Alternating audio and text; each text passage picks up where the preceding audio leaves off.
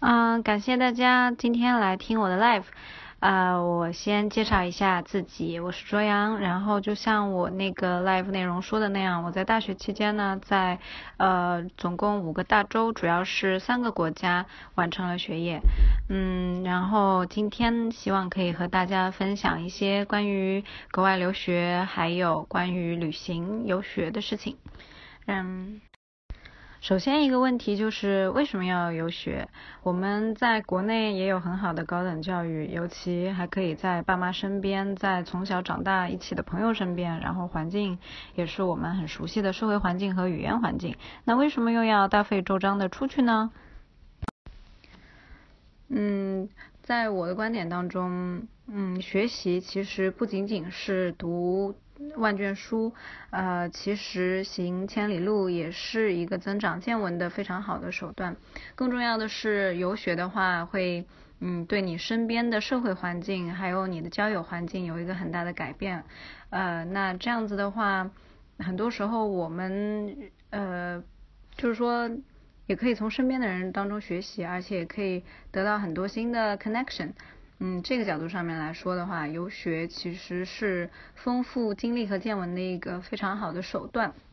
就算是嗯，不是四年都在国外，就是全日制的上学，只是去交流啊，或者进行暑期的项目啊，其实也都是很有意义的。另外一方面呢，有一些学科，呃，这个公平客观的讲，在其他的国家是比我们国家要先进发达的。那这样子的话，如果可以去一线的国呃这样子产业发达的国家学习的话，其实你回国无论或者说无论在哪里工作都是有优势的。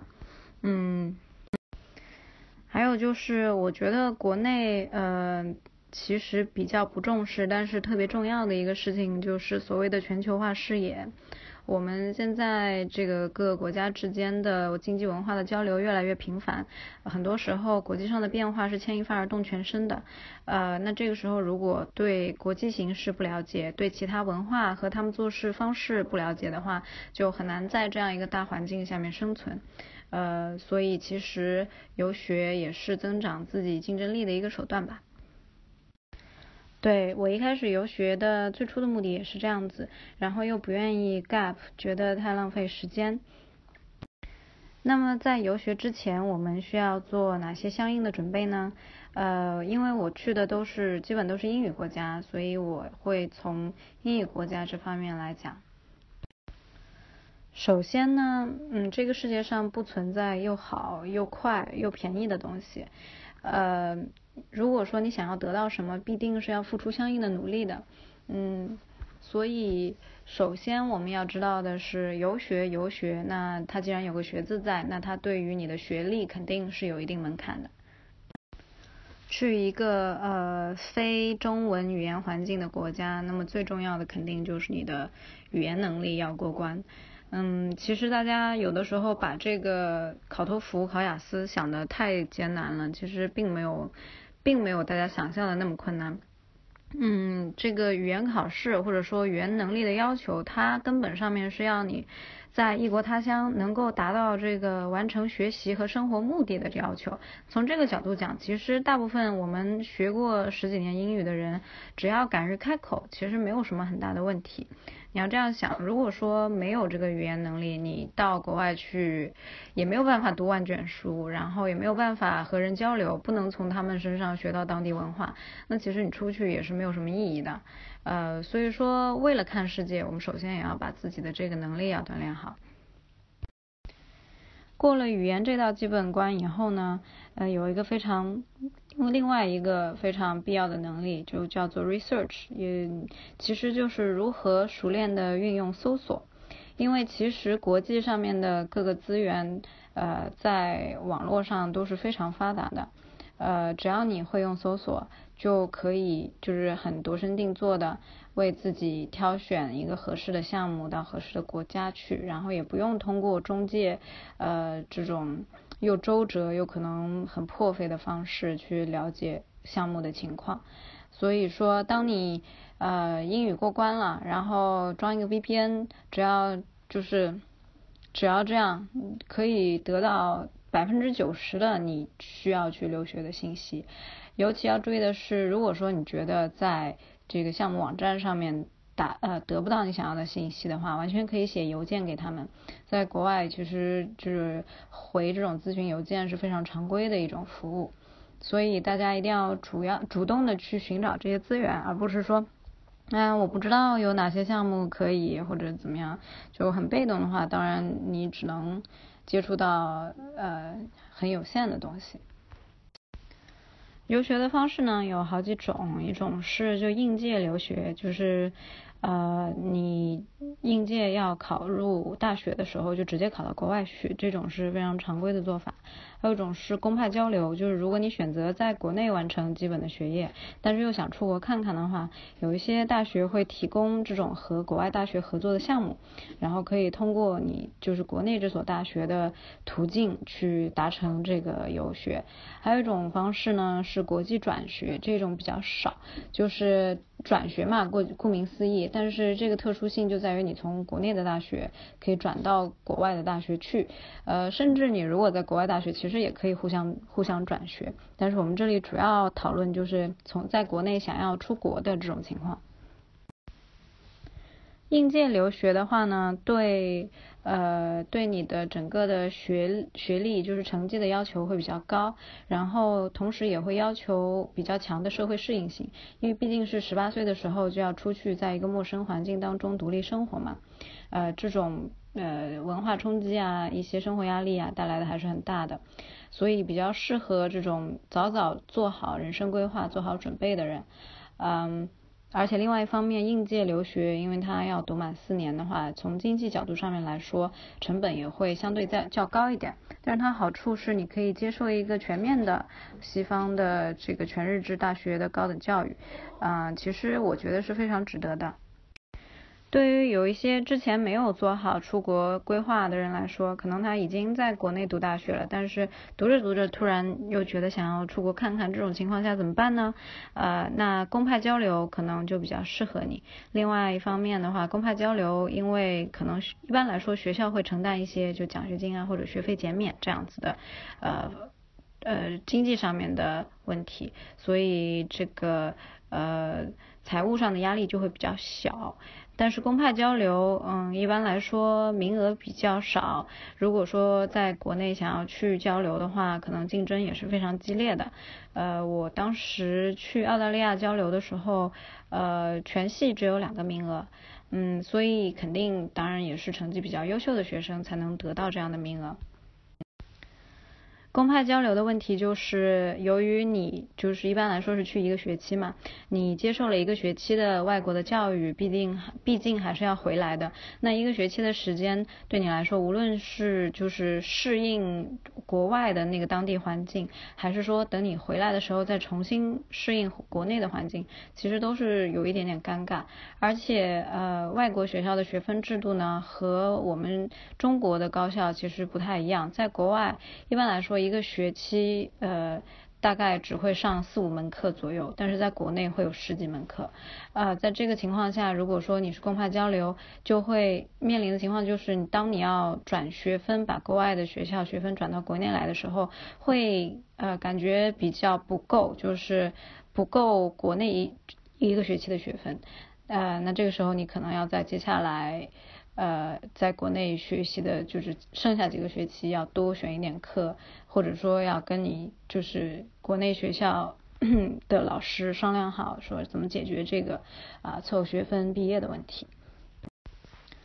呃，最后一个选项就是国际转学了。国际转学的案例其实国内特别少，因为大部分的人都不知道可以这么做。另外一方面，国际转学的风险也比较高。呃，因为转学生的录取率比正常录取，就是比正常的应届录取要低很多，而且也不是所有的学校都接受转学，所以这个呃，你的。准备工作一定要做好。另外一方面，国内可能如果说你想要用留学中介的话，大部分中介也不是很熟悉转学的这个流程。嗯，但是转学的好处就是你去了国外以后，你就不用回来了，你就只要专心的适应那边的环境就好了。那你拿到的还是国外大学的这个呃全日制的一个毕业证书，呃，但是相当于你只付出了后面你去的这一部分年数的学费和生活费，所以相应也会比较便宜。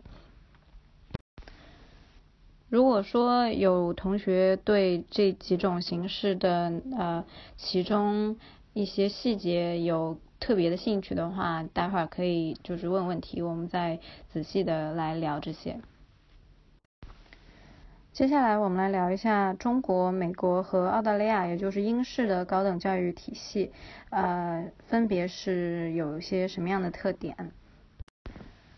我不知道有多少听众是那个就本身就是在中国高校上学的学生，呃，但是我觉得可能大家本身就生活在这个环境嘛，应该对中国高校都会比较了解吧。呃，我自己的感受是因为我就是几个教育体系都比较过，我自己的感受是中国的高等教育，首先它比较死板，你的专业呃专业课程其实基本上。高考以后就定下来了，没有什么呃选择的空间。就算是选修课的话，其实选修和必修的这个教育质量还是有天壤之别的，对吧？而且国内对于作弊啊，还这种也管的比较松。呃，社团活动的话，其实个人认为也嗯，就属于一个课外的点缀吧。所以呃，整个的这种感受还是就比较传统的。呃，当然，如果说你是一个按部就班的学生，那当然就是也比较好。但是 我相信大家如果想要游学的话，还是呃想要得到一些不一样的东西的。从根本上来说呢，我觉得中国的高校教育，因为我们处在一个这个儒家文化和集体主义的文化环境当中。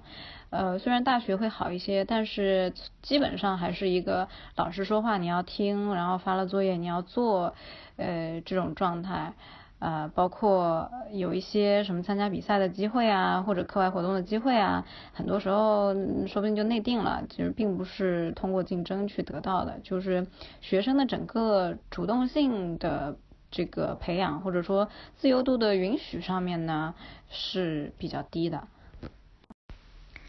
下面我们来聊一聊那个澳大利亚的高校。澳大利亚呢，它和英式的教育体系是一脉相承的，因为它是英联邦国家嘛。就是说，澳大利亚、香港啊、英国，他们的高校教育其实都是差不多的。那特点的话是，呃，他们大学就只有一年。然后，但是专业其实也基本上是进校以后就会定下来，然后专业课程的设置还有选修课什么的，虽然说会比国内要灵活一点，但是比起美国的话就没有那么灵活，因为美国是四年大学，然后头两年都可以自由选课，专业到后两年就是你可以自己申报的。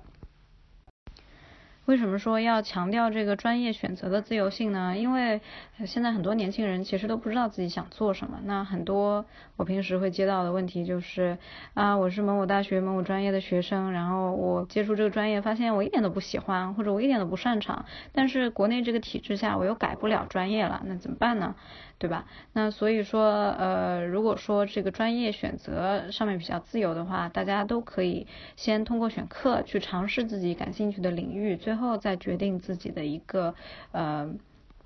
就是基本上会受用终身的专业。这种其实我个人觉得会比较合理。那为什么我到了澳大利亚交流以后，还是会想要转学到美国呢？因为澳大利亚就是说英式这个教育的特点是它是 tutor 制的，tutor 就是助教吧。那每一节课它会有一节 lecture，就是有一节讲座，然后有一节助教课，这样分开来。那如果你课业上遇到什么问题的话呢，你一般来说只能去找 tutor，不能去找你的教授。你和教授之间的沟通永远会隔着一个 tutor。那呃，如果说你想要得到呃最好的呃，一把手给你传道解惑的话，这种制度其实非常的不方便，因为 tutor 毕竟水平没有你的教授高，而且他对这个学科的了解也不可能有教授那么好。呃，就是因为 tutor 一般来说都是在读的研究生嘛，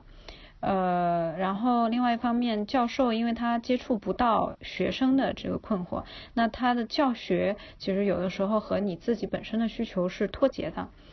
嗯，这就是我后来就是不想留在澳大利亚的一个很主要的原因。当然，那个呃专业上面也是一个原因。呃，我觉得这个问题问的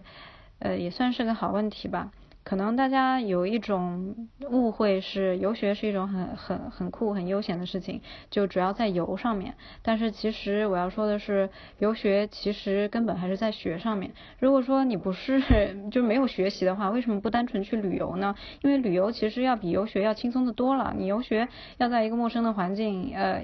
就是一边有这个旅行的成分，一边你要适应当地文化，还要照顾学业什么，其实是非常辛苦的。如果说大家觉得就是普遍向往的是一种呃一边游一边可以学到一些什么的话，那就是跟团导游也可以教你一些什么，对不对？游学本身，因为你是在一个呃。外国的环境学习，所以它必然是留学。那为什么我会说我的经历是游学？因为我的留学经历包括了公派交流以及转学，然后还有一个那个 semester at sea 的呃一个海上学府的项目。所以说综合起来，我去了很多地方，跟一般的留学有些不一样。但是游学本身必定是留学的。下面我们来讲一下这个。呃，怎么解决游学的费用问题啊？因为毕竟不是所有人都可以呃全部自费去承担这个游学的成本。呃，如果说你是采取的应届留学或者是国际转学的话，那你的这个外国的学校它本身会有一些奖学金申请的制度，这个都比较常规，可以在学校的奖学金办公室啊，就是或者询问你的这个老师都可以得到信息。那我想讲一下这个公派交流，还有就是嗯暑期项目这些这些呃项目的呃费用解决方式啊。其实主要来源也是奖学金，嗯，取决于你的项目有没有。那奖学金一般来说要经历一些申请的流程，呃，有的是有的是取决于你的家庭财政状况，那这时候要出一个财务证明。有的时候是取决于你这个本身到底有多优秀，那这个就是取决于你的成绩单啊，包括写的一些 essay，你的质量如何。嗯，还有一种情况是可以在学习的过程当中打工，呃。也是一个方法，对，然后就看大家如何排列组合，能够达到最好的一个方案吧。嗯，然后还有还有一些方式是，比如说学生贷款呐这种，但是我没有尝试过，所以没有办法说。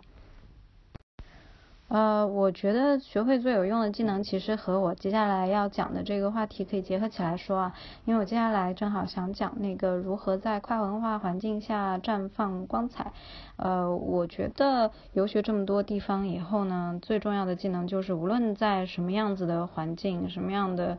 呃地方，我都。可以首先生存下来，然后其次是我可以和人交流，达到我自己的目的，然后同时如果遇到一些问题的话，也能够很好的去解决。嗯，另外一方面，因为去过这么多地方，了解他们当地的文化，那我在日常生活中如果再次接受到接触到这样的文化，无论是说在影视作品里啊，或者说是身边接触到的人啊，那我都可以更好的理解和和他们沟通。嗯，这样子其实。就怎么说，我能够了解和去交流的世界就会比别人要大很多。就我们经常说人肉翻墙嘛，其实是一个道理。如果说你可以翻墙的话，你能搜到的资料，能够享受到的这种乐趣会多很多，了解到的知识也会多很多。那如果人肉翻墙的话，就相当于你这个大脑中，就是你这个真实的人身上能够接触到的东西就就更多了。嗯，同时你可能也会交到很多国际上的朋友啊，然后有很多交流活动，你都可以这样互相有来有往的参加。嗯，其实就是感觉整个心境也会随着变得开阔吧。那怎么才能在跨文化的环境当中绽放光彩呢？其实就是像我之前说的。嗯，一定要敢于沟通和当地的人，嗯，无论是老师啊还是同学，只有沟通的话，呃，让别人了解你，然后呃，才能让人怎么说重视你以及你的需求吧。另外一方面的话，你也只有了解别人，才能更好的和他们交流，然后才能真正的扩大你的视野。其实我觉得国内的大部分学生呢，就是到了国外，受到我们这种传统教育的影响，就是不愿意出头，因为国内都说枪打出头鸟嘛。但是其实，在西方环境当中，大家就是呃爱哭的娃才有奶喝。你会发现有一些呃同学。就是不管他是哪国人啊，但是他可能特别傻逼，每次上课的时候或者在日常生活中就特别跳，什么都特别主动的去说，但是身边的人反而不觉得他很傻逼，就算他说的不对，大家也会就觉得嗯不错不错，这个就是西方的一种价值观，就是一定要主动，呃，所以我觉得。国内的学生，嗯，出去无论是短期还是长期的吧，尤其是短期的，因为你要抓紧机会嘛，就是关键就是要主动的去接触，然后去寻找你需要的，对，不要嗯像在国内一样就等着做一个老师的好宝宝，那就没有意义了。本身这种素质上面的东西都是很笼统的呀，难道我非要学会修车、学会开飞机这些才是有用的技能吗？当然不是，我觉得游学最重要的就是这些笼统的所所谓笼统的技能，这些东西。都是越是笼统的技能啊，比如说思辨能力，比如说你的视野，越是难得到的。就其实所谓的技术都是很好学的，对不对？如果你想学拍照或者想学拍片，网上都是有教程。你为什么要出去留学呢？游学呢？游学它为什么要在这么一段比较漫长的时间当中去很多的地方，然后接触那么多的人，然后又要看那么多书？为目的就是提高你整个人的这个所谓笼统的素质，对不对？如果非要说具体的话，我觉得正是因为我所说的这些笼统的素质，我觉得我现在才可以做一名纪录片的导演。因为，嗯，纪录片的话，要求你和不同文化地区和来自不同阶层的人都能够，就是几乎无缝的去沟通，然后去拍摄。呃，因为我之前的这样子的游学的经历，接触过各种各样的人，而且我的心态也会比较开放，不会去。评评判一个人，那这样子的话，我才能够无论说是从操作上面，还是从创作心态上面，呃，都达到一个纪录片导演的标准。我主要比较一下那个澳大利亚和美国啊，其实我觉得。呃，从生活费上面来说是美国比较便宜。我在澳大利亚是在那个墨尔本嘛，然后在美国是在一个 college town 一个大学城。当然，这个城市方面也有一个对比的差异，但是从这个消费水平来说，澳大利亚的住宿和食物都是非常贵的。我那个时候我在美国也有同学后来去澳大利亚交流，然后他们就讨论说，哎，澳大利亚好多东西都好贵啊，就连对美国人来说，他们那种消费也是很贵的，因为澳大利亚它的那个居住面积和耕地都很少嘛，又干旱，所以它这个整体的成本就挂在那里，嗯，包括它因为是一个岛国，所以其实跟外界的沟通比较困难。如果说你想要买什么衣服啊，买什么东西，这些成本都会比较高。对啊，那一个人的格局和视野讲起来也是很笼统的东西，但是有格局和有视野的人又有多少呢？读研的话，如果是就是应届的，你去留学读研，就是这是非常常规的。我们今天呃不会深入讨论，因为我主要是本科的时候进行的留学嘛。但是如果你想要去读研，就是从一开始进去研一，然后读到毕业的话，其实网上有非常多的资源可以去搜查，就是搜索。嗯，但是如果说你是想。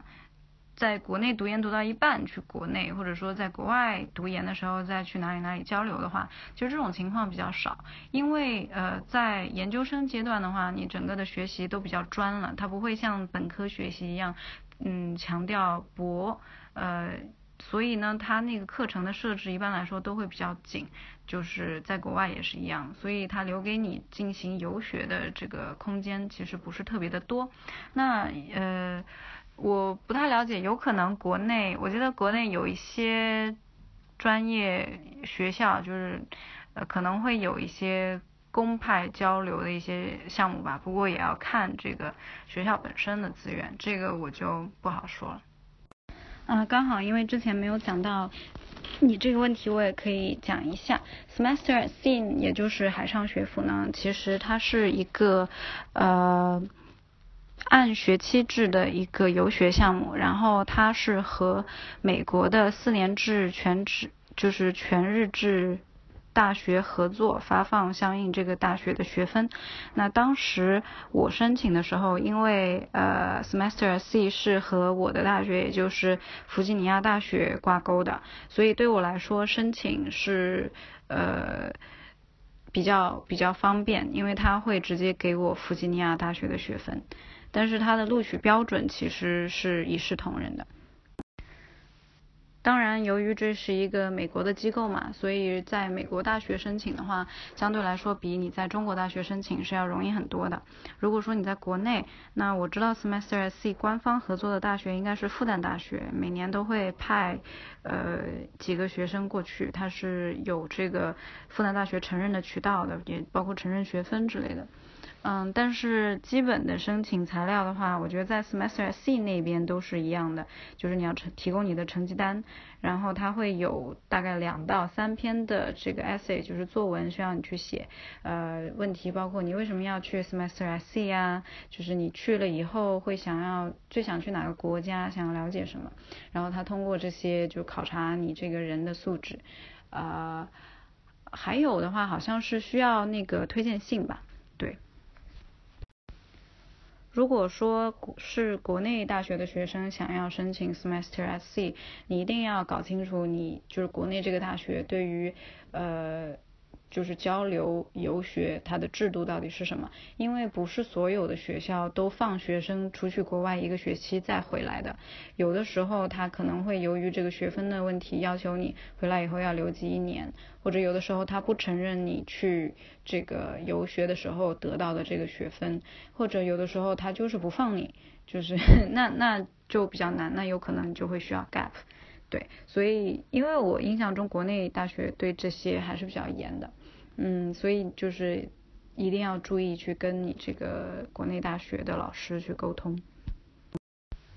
我比较庆幸的其实就是我比较敢去尝试，就是每次有机会的时候，或者每次我想要去游学的时候，我知道有这个项目。呃，我就会去申请，不管他的这个 deadline 有多紧。我当时从国内申请去澳大利亚交流，只有十二天的时间要让我们去考托福。讲起来是全系只有两个名额，好像很竞争很激烈，但是敢去考的人就只有四个。那你都不敢去尝试，那就根本连输掉的资格都没有，对不对？包括后来我决定去 Semester at Sea，其实也相当临时，因为我本来的计划是在大四的最后一个学期去参加这个项目的，但是由于我在美国也是国际学生嘛，我后来知道说由于这个呃移民局的政策的原因，所以我大四如果想要在美国。呃，如果我毕业以后想要在美国找工作，我大四一整年都必须留在美国境内，所以我就临时决定在大三的这个暑假。呃，去那个 semester at sea，所以就是当时呃准备申请的时间总共也只有一个月左右。那等我去过 semester at sea 以后回来，也也有学妹会问我说你怎么申请的？就是她也想去。后来我再隔一段时间问说她有没有去，然后她就说哎时间太紧了，所以后来就没有去申请。那嗯，如果说你自己都觉得。太难了，就算了吧。那你这辈子都没有出去过，又怪怪得了谁？所以我觉得，嗯，主要就是要主动的去尝试吧。对，只有应届或者是转学，你被录取成这个学校的正式的学生以后，才有可能拿到他的毕业证书。如果你只是去交流学一个学期的话，只会有成绩单，不会有证书。简单的谈的话，我觉得国内可能相对来说比较死板，是自上而下的。呃，澳大利亚的话是比较严肃，因为毕竟它是英制的嘛，比较传统，然后和老师的距离感觉比较远。嗯，当然会比国内的话是好很多。呃，美国的话就相对就更加自由一些，有很多不同的各种各样的呃学习方式，而且和老师的关系也可以走得更近一些。嗯，无论说你想要达到什么样的程度，其实嗯就算超纲的话，其实也是有机会的。呃，我我不知道我有没有正确的理解你的问题啊？我理解是在国外，比如说能学到哪一些国内学不到的东西，是这个意思吗？嗯，那我觉得很重要的一个就是思辨能力吧，就是 critical thinking，呃，国外会非常强调这一点。然后不管你的交出的这个作业答卷是对的还是错的，只要你能展现出这个思辨能力，就是好的事情。而且他会要求学生比较主动的去思考，然后去提出异议。那国内的话，呃，因为尊师重道嘛什么的，就是他会希望你是有一个标准的答案，然后不要超出老师给你画的这个圈儿，嗯。国外学习的困难，还有就是因为他要求你主动，所以其但其实做到主动是比被动要难的，对不对？因为他要求你自己有这样一个动力，然后有这样一个行为，啊，所以如果是习惯国内教育体制的学生的话，刚到国外，那你接触到的资源其实是没有那么多的，因为你不去要啊，你只有去要了才会有，啊，就是这是很重要的一点。呃，首先新闻报道的话，它肯定是有它的偏见的，因为我们不会去报道哪个地方特别风和日丽，人民安居乐业，对不对？只有出事儿了才会报道。那当然，当然大家看到的都是一些不好的消息。那另外一方面，确实，呃，国际形势这几年比较动荡，也是事实。但是你要说真的，三天两头就死人也不会啊。那你其实就算在国内，在身边也每天都会发生抢劫啊、小偷啊这样子的事情。那也不会都发生在你身上，对不对？所以，呃，不管在哪里，只要注意基本的这些安全常识，其实都还好。呃，然后种族歧视的话，其实，呃，你有一个误解，就是美国人的种族歧视其实不如澳大利亚人。澳大利亚就像，呃，他们说就像五十年代的美国，就是歧视还是比较严重的。美国的话，它经历了整个反种族歧视的运动的洗礼嘛，所以现在大家都比较讲究政治正确，其实都呃情况会好一些。澳大呃加拿大的话，我不太清楚，嗯，没有去过。啊，对学分这个我忘记讲了，呃，我当时去美国的时候。呃，我我们学校就弗吉尼亚大学，不知道为什么说国内学校的学分只值他们的一半，所以所有的那个能够转的课呢的学分都被砍了一半。然后我在国内又是英语专业嘛，所以所有的英语专业课，也就是大部分的课的学分都不能转，因为嗯，中国不是英语为母语的国家，所以我们的英语课的质量呢就是。就不可能像美国的英语课一样，所以就是不匹配的嘛，就完全没有转。当时呃转学的过程是损失了大概九十几个学分，所以接下来的几年在美国都是一定要在赶学分才能毕业的状态。然后包括，呃，因为学校制度一般来说会有一些要求，一定要学的基础课，就比如说你文科要学几门课，理科要学几门课，呃，这个是规定的。那你之前转来的学分呢，呃，不一定能够算在这个里面，或者也不一定能算满，所以你会有很多的课需要补。那你在转学之前一定要考虑清楚能不能承受。呃，另外一方面，在国内的话就退学就好了，因为你转学的话就是不需要，你就不需要拿到国内的毕业证啊，就是拿到你想要转的那个学校的毕业证就可以了嘛，这就是转学的目的嘛。他们怎么对自己的学生就怎么对留学生，因为你也会购买当地的保险嘛，没有买保险的话，学校是不会让你入学的，这个是规定。呃，这个是因为他们就是他们的整体的医疗制度。所以说，反正我遇到就医或者朋友遇到就医的时候，就用保险就好了。其实都会，呃，入学的时候都会有大概的一个呃指南，就介绍告诉你，所以不用太担心你是外国人这个事情。下面呢，我想讲一下在国外学习文科或者艺术要怎么找工作。因为其实理工科和商科的留学啊和找工作，嗯，现在信息已经很多了。但是文科和艺术毕竟留学的人数少嘛，而且确实本身工作也不是很好找，所以这种攻略就相应的也比较少。啊，我作为这种嗯异类中的一员，也很想介绍一下，大让大家就是。不用对于学文科或者学艺术感到那么的害怕。其实，在国外呢，这种独立的意识，就是我们所说的 indie，它这种氛围会特别强。呃，一般来说，在校的学生如果呃计划自己要走上文科或者艺术的道路，都会开始呃，先是做自己的一些项目、一些 project，还有就是为一些其他的艺术家或者嗯。你相应的领域里面的人就做免费的实习，这个是很重要的一条路。其实，在美国，如果你读文科或者艺术，因为本身的这个中国的文化背景嘛，你会显得和你的当地同学很不一样。在找工作的时候，可以充分利用这一点，因为在这个嗯外国人眼里的话，你就是你本身就会是一个非常有国际视野的人。呃，如果说你的方向是东亚这方面的话，就更好了。比如说，你如果想做记者，呃，有可能可以走国际新闻这条路，嗯。然后，如果说做的是当代艺术的话，可以跟那个中国的艺术家或者你研究中国的艺术家，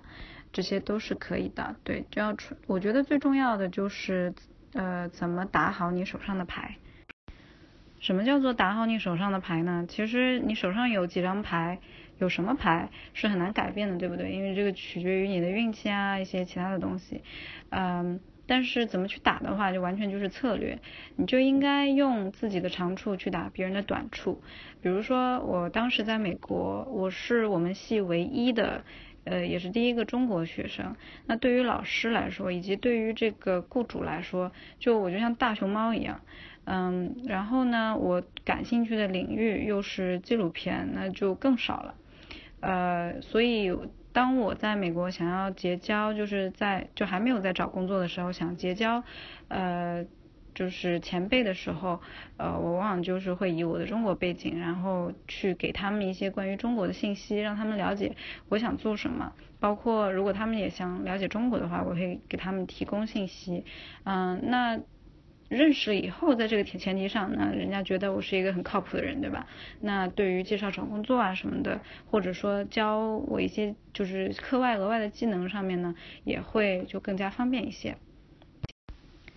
亚洲和中国方向，这个是很难逃掉的。但是这个是建立在你只有这个一张牌的基础上。如果说你有其他的技能，嗯，比如说呃你特别会画画，当然你如果对亚洲和中国方向完全不感兴趣的话，你也可以脱离这个背景去做。我当时其实也问过一个老师这样子的问题，他是 CBS 的那个国际特约通讯员，是一个年纪很大的很厉害的前辈。然后呃我那时候也是刚毕业嘛，我就说。呃，我如果说我想做新闻，但是我又不想做关于中国的国际新闻，那要怎么办？他就给我举了一个例子，说他们部门里面有一个亚裔，也是华裔的，呃，这样一个记者，但是他从来不写关于中国的东西，他专门写什么呢？他写车，他对于车子特别特别了解，所以呢，他车子就变成了他的一张牌。当然，如果说他愿意写这个中国的东西，他也可以结合，只不过说他有一张更强的牌可以打。那如果说你除了中国这张牌没有别的牌可以打的话，那就会没有什么别的选择。另外一方面，呃，从文科和艺术的角度上面来讲，你做创作或者说呃做报道啊什么的，肯定。难免会从你最熟悉的东西出发，那你来自于这个文化背景，如果就是一定要生硬的绕开这个文化背景的话，其实一方面是一种浪费，另外一方面你没有其他的文化背景的积累，你也做不到。这个在我的 live 介绍里面有啊，我去过澳大利亚的拉筹伯大学，然后在美国是弗吉尼亚大学。呃，还有一个是 Semester C 的游学项目，然后我的项目当中一共去了八个国家，呃，包括这个巴哈马、希呃希腊、呃西班牙、葡萄牙、嗯克罗地亚、土耳其、摩洛哥，嗯，然后就是我也不知道我数了多少，就是八个，有点多。非洲很大，也要看是哪个国家和这个国家的哪个地区吧。呃，如果说是我去过的地方，就是摩洛哥的话，其实大家想象它是一个很穷很穷的地方，但是卡萨布兰卡有我这辈子见过最大的一个购物商城，然后里面什么奢侈品牌子都有，就是因为不同。就算是同一个国家的话，它不同地区它也存在一个阶级的割裂嘛。呃，如果你是富人的话，你当然什么都好。对，然后一般来说，这种欠发达国家的人，你要说医疗条件的话，嗯，遇到什么比较严重的问题，他们其实都是会飞到外国去做进一步的治疗的。对。国际转学生也可以申请到奖学金，但是不同的奖学金它有不同的这个符合要求，因为很多就大多数的奖学金呢，它是呃私人因为一些纪念的原因呢呃来建立的，比如说呃。有，比如说他有一个校友，他自己是犹太人，啊或者怎么，然后他去世以后，他或者他没有去世，他就是说这个奖学金我就只捐给犹太学生，那这个时候你就申请不到，对，那当然因为我们华人好像不太有这种捐赠的传统，所以针对华人的奖学金会比较少，但是学校统一的这种，呃根据成绩来的奖学金啊，你都是有资格的。另外一方面啊，我不是大三转的，但是时间也比较紧吧。呃，过去如果说学分不够是可以延长毕业的，但是这个要和你的这个定去商量，具体是一个怎么样的操作。当然学校也不希望你在呃校里面留太长，因为你留的越长就占用越多的资源嘛，下面还有新生想要上来，所以嗯，总体而言，无论你遇到什么样的问题，学校都是会帮你的，这个就是他们这种比较好吧，嗯，比较以人为本。外国人当然也有朋友啊，但是首先外国人和外国人也不一样。其次，如果你把他们总看成外国人的话，你也没有办法真的和他们成为真心的朋友。其实和他们交往和和。中国人交往应该差不多，只不过如果说呃你刚过去对他们的文化不熟悉的话，可能会不太熟悉他们的一些社交上的禁忌，然后不太熟悉他们的一些社交场合的这种套路，以及如果语言不行的话，可能不太熟悉他们的一些表达方式。但是这几个门槛跨过以后，其实能不能和他们融入成为朋友，其实就取决于你是一个什么样的人。如果说你很喜欢功夫电影，对吧？那你就可以找到很喜欢功夫电影的。朋友啊，那如果你是一个二次元宅，那你也没有必要非要和很喜欢体育的人做朋友，对不对？那这个就是一个很正常的道理，就圈子不同不要强融。那如果说大家合得来的话，嗯，一起就做你你们喜欢的活动啊什么的，就也挺好的。嗯，外国人的话，呃，如果你是男生，他们一般会比较喜欢体育，就一起去看球啊，或者就一起去酒吧里看球啊，这种比较多。嗯，女生的话，呃，就一起去 去夜店呐，然后呃，应该也有一些别的活动吧。不过我交往的美国人好像都不太不太像传统的美国人，所以对我就不展开了。呃，我觉得跨文化的游学最大的意外就是你会发现，其实其他的文化的人和我们差的没有那么多。呃，因为当我们没有去深入了解他们的时候，他们永远是他者，就是永远是和我们不一样的。我们对他们总是会有一些想象，比如说非洲就是医疗状况很差呀，或者那个呃美国人就是种族歧视很厉害啊，呃这种。但是当你真的深入去交往的时候，就会发现，其实大家无非都是人嘛，都有类似的欲望。包括现在的就是现代社会，它的这个基础的模式已经定了。你到世界上各个国家，都会发现它的每个大城市的运行系统啊，都差不多，你都可以活下去。因为因为就是它的基本的架构都是一模一样的，只不过是语言上面的一些区别而已。从这个角度上面说，因为你了解了相同点，才会发现说，嗯。怎么样可以更好的交流吧，然后心胸才会变得更广阔。嗯，然后做纪录片的时候，跨文化其实不是一种优势啊，没有办法，因为因为你永远是去拍你最最熟悉的东西，或者你最有感触的东西才是有优势的。那跨文化有的时候你。就会失去这个优势。那另外一方面呢，也不是完全劣势，因为你如果是以一个外来者的身份去看待你所拍摄的东西的时候，你会比就是身处在这个环境的人更发现一些特别的东西，一些美好的东西。就好像我们总是觉得外国人拍中国总是，哎，跟我们眼中的中国不一样一样。他们就很喜欢长城啊，或者他们走在路上觉得，哎呀，你们这一个现代建筑上面加了飞檐，哎呀，好有意思，好好古典啊。但是我们就视若无睹嘛，就是同样的道理。所以，嗯嗯，另外一方面的话，就是跨文化它本身给你带来的一种比较 open 的心境，就是在拍纪录片的时候，可能阻碍会更少吧。呃，我会把 live 开始之前的一些问题回答一下，然后我们还有十五分钟结束。如果大家还有什么问题的话，也可以趁这段时间呃告诉我。如果说你是从中国过去的话，持中国护照，你首先要办一个美国签证，然后剩下来所有的国家的签证就按部就班的，就是申报就好了。只要你如果就是被 Semester C 这个项目录取，他会发给你你所需要申请签证的所有的资料，就是证明你是去这个国家学习的，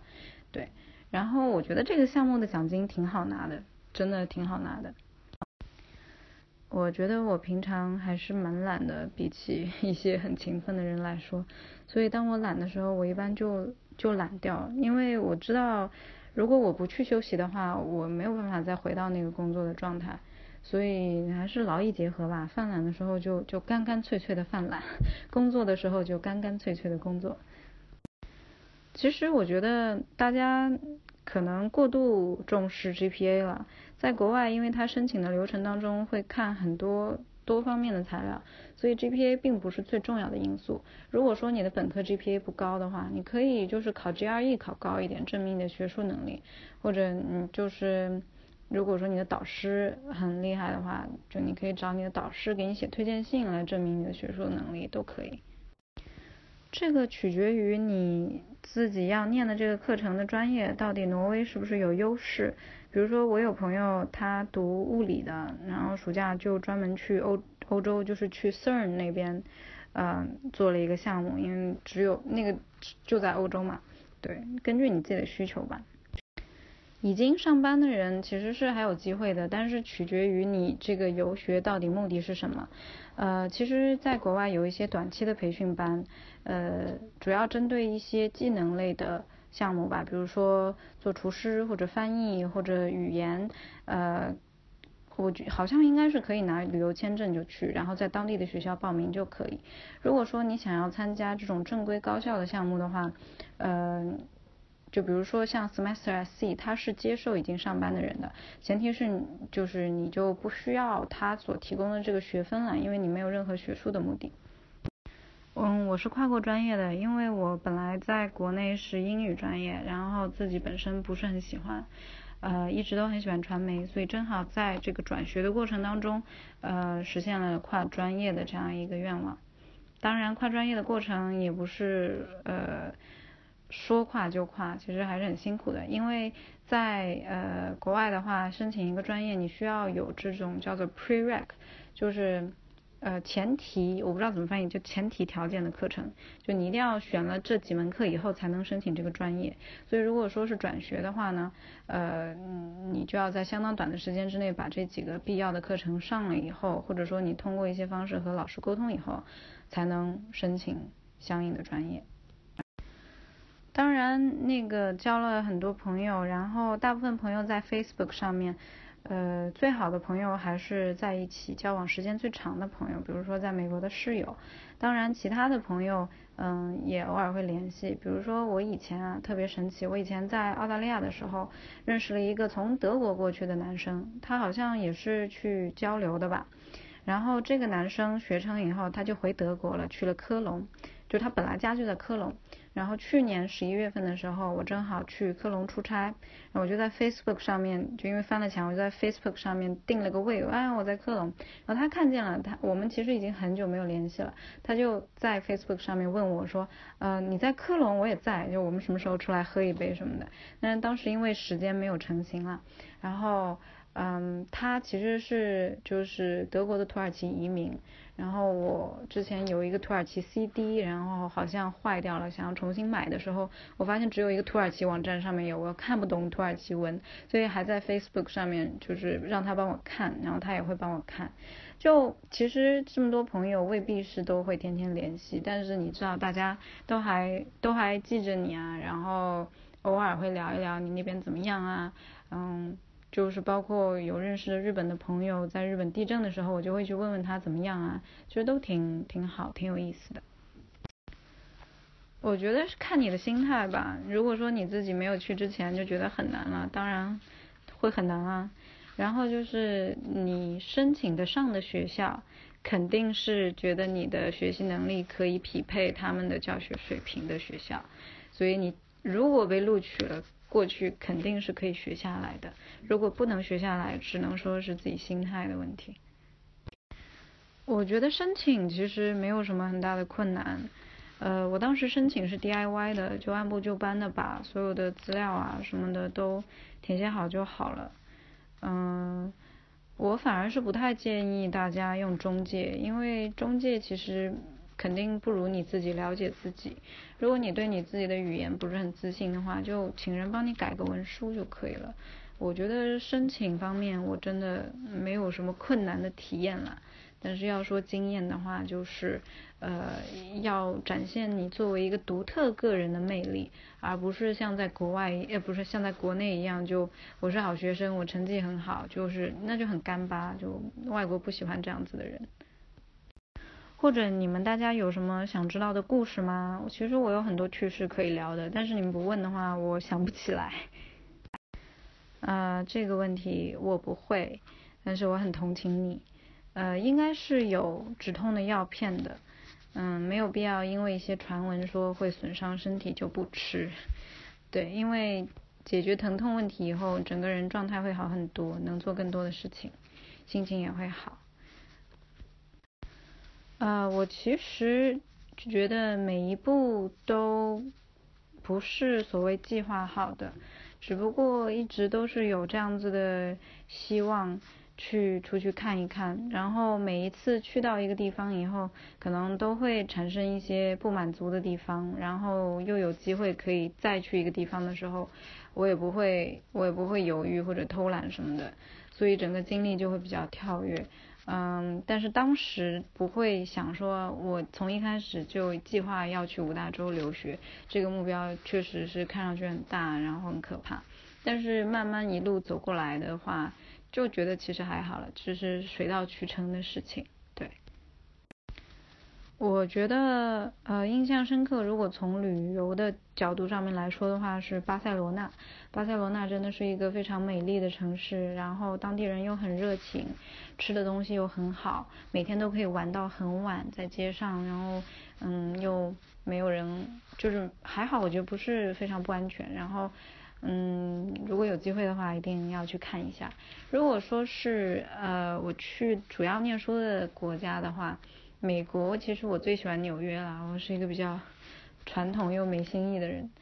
嗯，然后澳大利亚的话，我觉得是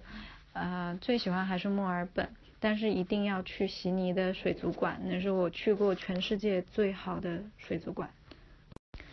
我最喜欢的还是美国，我觉得美国比较自由，然后对外国人的接受度比较高，然后毕竟它是这个灯塔国嘛，它的。各方面的产业的水平都是世界不说一流也是第一的。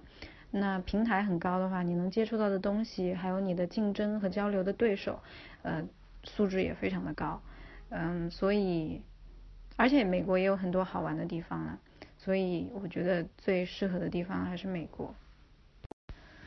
国外的文化产业发展，我觉得特点就是很新。嗯，因为他们的水平比较高嘛，然后都比较有有勇气会去尝试新的东西，就是包括博物馆和纪录片什么的。尤其像嗯我们现在的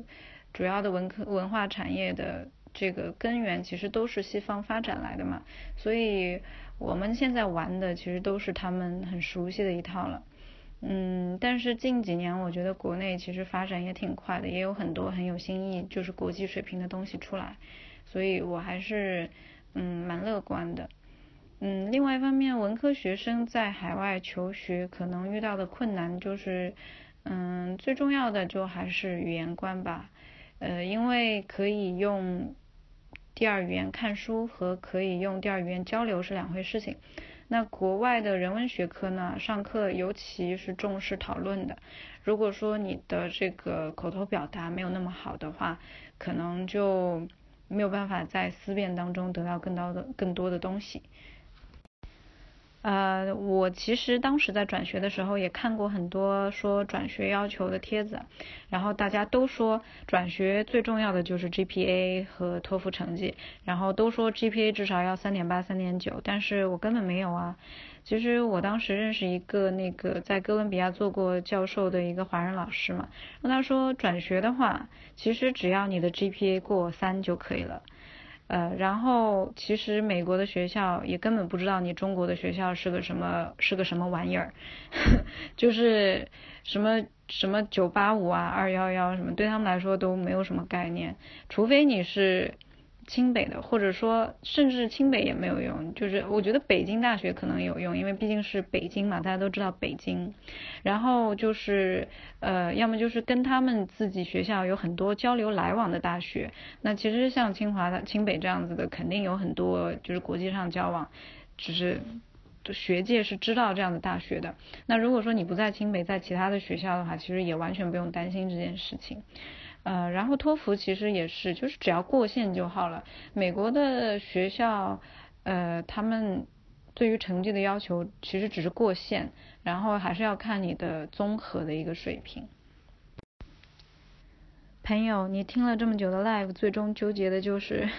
嗯，能不能去酒吧泡到妞吗？其实我建议大家去看看，就是美国的青少年电影。要了解美国文化，跟美国人交往，就一定要知道他们的青少年时代是什么样子的，然后才能更好的去融入他们，然后了解他们这个日常生活的行为。对，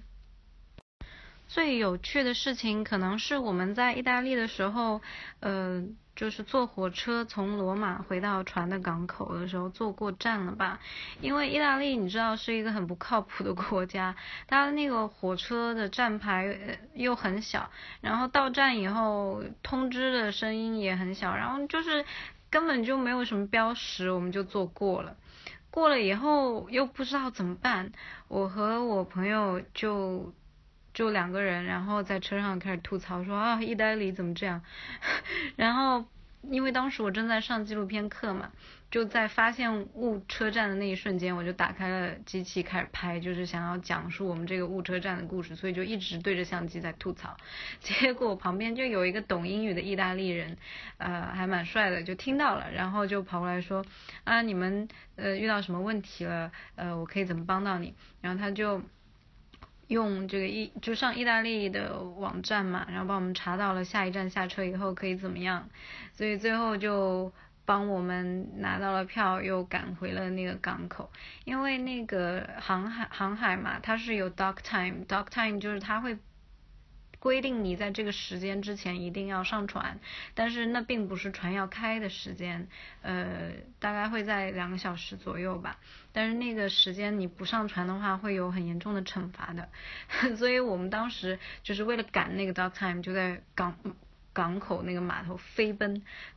然后然后一边太阳就在海边落下，一边我们俩在那儿飞奔。嗯，后来呃还是没有赶上，就迟了一点点。嗯，这感觉也是挺有趣的吧，特别搞笑。包括我们为什么会在港码头飞奔，是因为我们到了港口以后问那个保安说我们的船在哪里，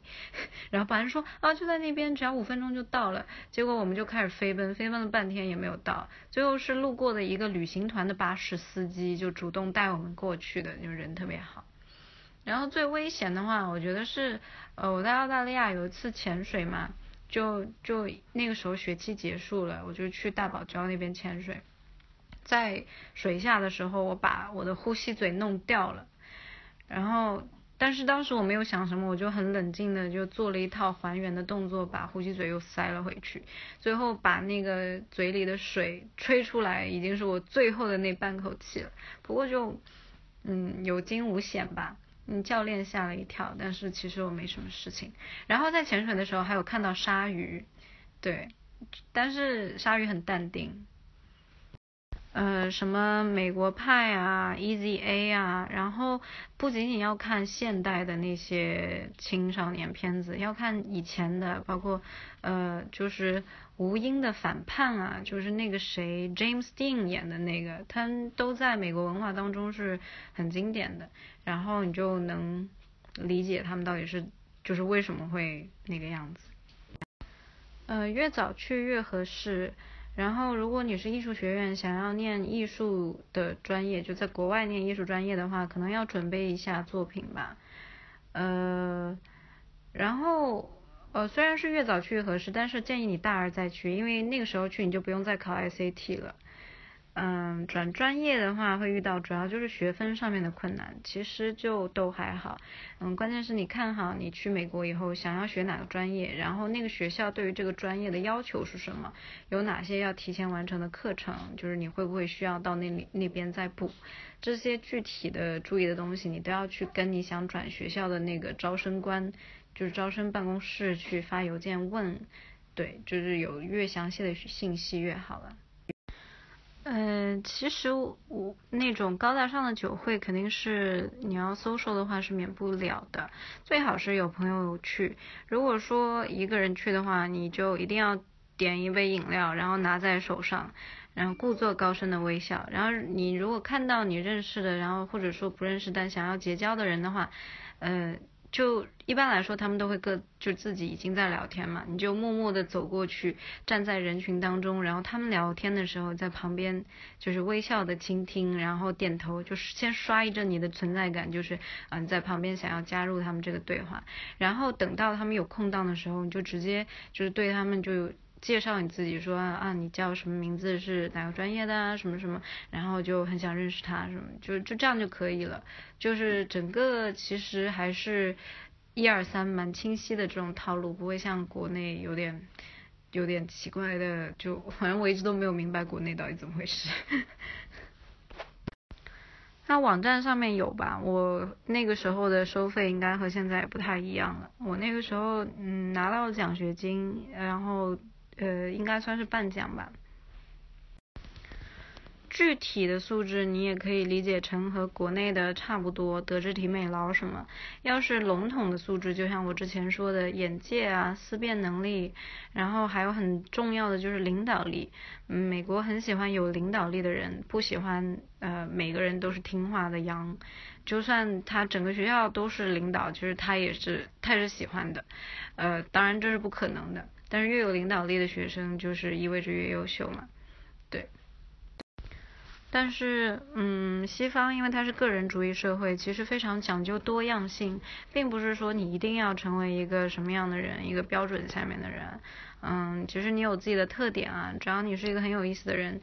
主要是你要是一个独立的、有自己想法的个体就很好，你总归能找到属于你的这个群体和你自己的这一片职业上面的。呃，道路。但是如果是你是一个，就是如果是没有任何的性格的棱角啊，没有什么兴趣点什么的，只不过是很听话，成绩很好，那这个反而就很难。如果说是去交流的话，嗯，因为你不会拿到毕业证书，所以学历。上面其实应该也没有什么影响，只不过你可以在简历上说一笔，就是去过什么地方。但是我感觉国内对于这种国际化背景其实并没有那么重视。嗯，如果说你是转学过去或者就直接过去读的话，你拿到的学历就是当地的大学的学历。那这个认可度根据你的这个学校的排名啊、专业的素质，其实就是跟一般留学都是相通的，都是一样的啦。对，还是取决于你这个。学校的这个质量怎么样？像我这样去过很多地方的，其实有的时候会让人觉得非常呃 confusing，就是很奇怪，就是你为什么要去那么多地方？呃，我前男友嗯，刚在一起的时候给他妈妈打电话说啊，这个姑娘很厉害，她去了很多很多地方，然后他妈妈就说，她为什么成绩这么差，在哪个国家都读不下去，然后就造成了这样的误解。呃，但是怎么说呢？其实这个是，首先我觉得是特例，然后其其次我觉得这其实是好事情，真正了解的人会也会觉得很厉害了。只不过有的时候面对雇主，尤其你如果呃做的是传统行业的话，可能会需要解释一下。那其实你完全可以在简历上面写，你就是最终得到学位的那个大学毕业的，就中间去过什么五大洲啊什么的都不用解释，因为解释起来有的时候。对于某些人群会很麻烦。我很想聊一下我在美国的室友，然后呃，他是很穷很穷的美国白人。我跟着他在感恩节的时候一起去过他的家乡，就在呃就在一个美国的南方的山里，然后当地人说话口音都特别重，听听不太懂。呃，他们家他爸爸和妈妈那边。呃，他都是唯一的，就是第一个大学生。嗯，后来他又考上了博士，他的亲戚都问他，就因为他考上了心理学嘛，他亲戚都问他说：“天呐，你以后都能看见我脑子里面的东西吗？”就是这样子没有文化的人。然后他穷到什么程度？就是上大学的时候，学校给他才就是学费减免到每个月呃每个学期才有九十几块钱。嗯，然后他现在。嗯，念了博士嘛，慢慢境况也好一点了，也结婚了。啊，他跟我说：“天呐，我想象不了，我等我毕业以后会有钱，到底应该怎么花呢？因为他一直过的都是那种连食物都要，呃，就是非常非常精挑细算，然后小时候都吃不饱饭的那种生活。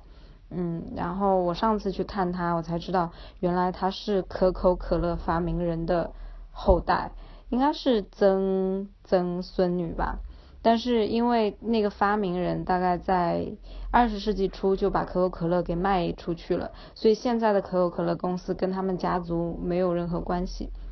加上当时卖公司的那笔钱，就建立了信托基金，然后受益人是他的奶奶，呃，然后哦不对，是他外婆，然后。就是相当于每个月会给一笔这个信托基金的利息给这个外婆，但是其他人都一分钱都拿不到，所以他们家才一直一直这么穷。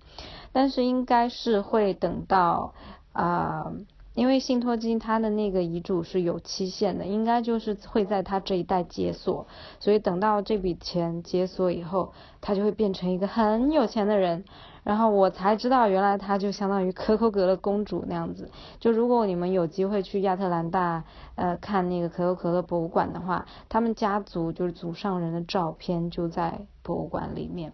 就很有意思。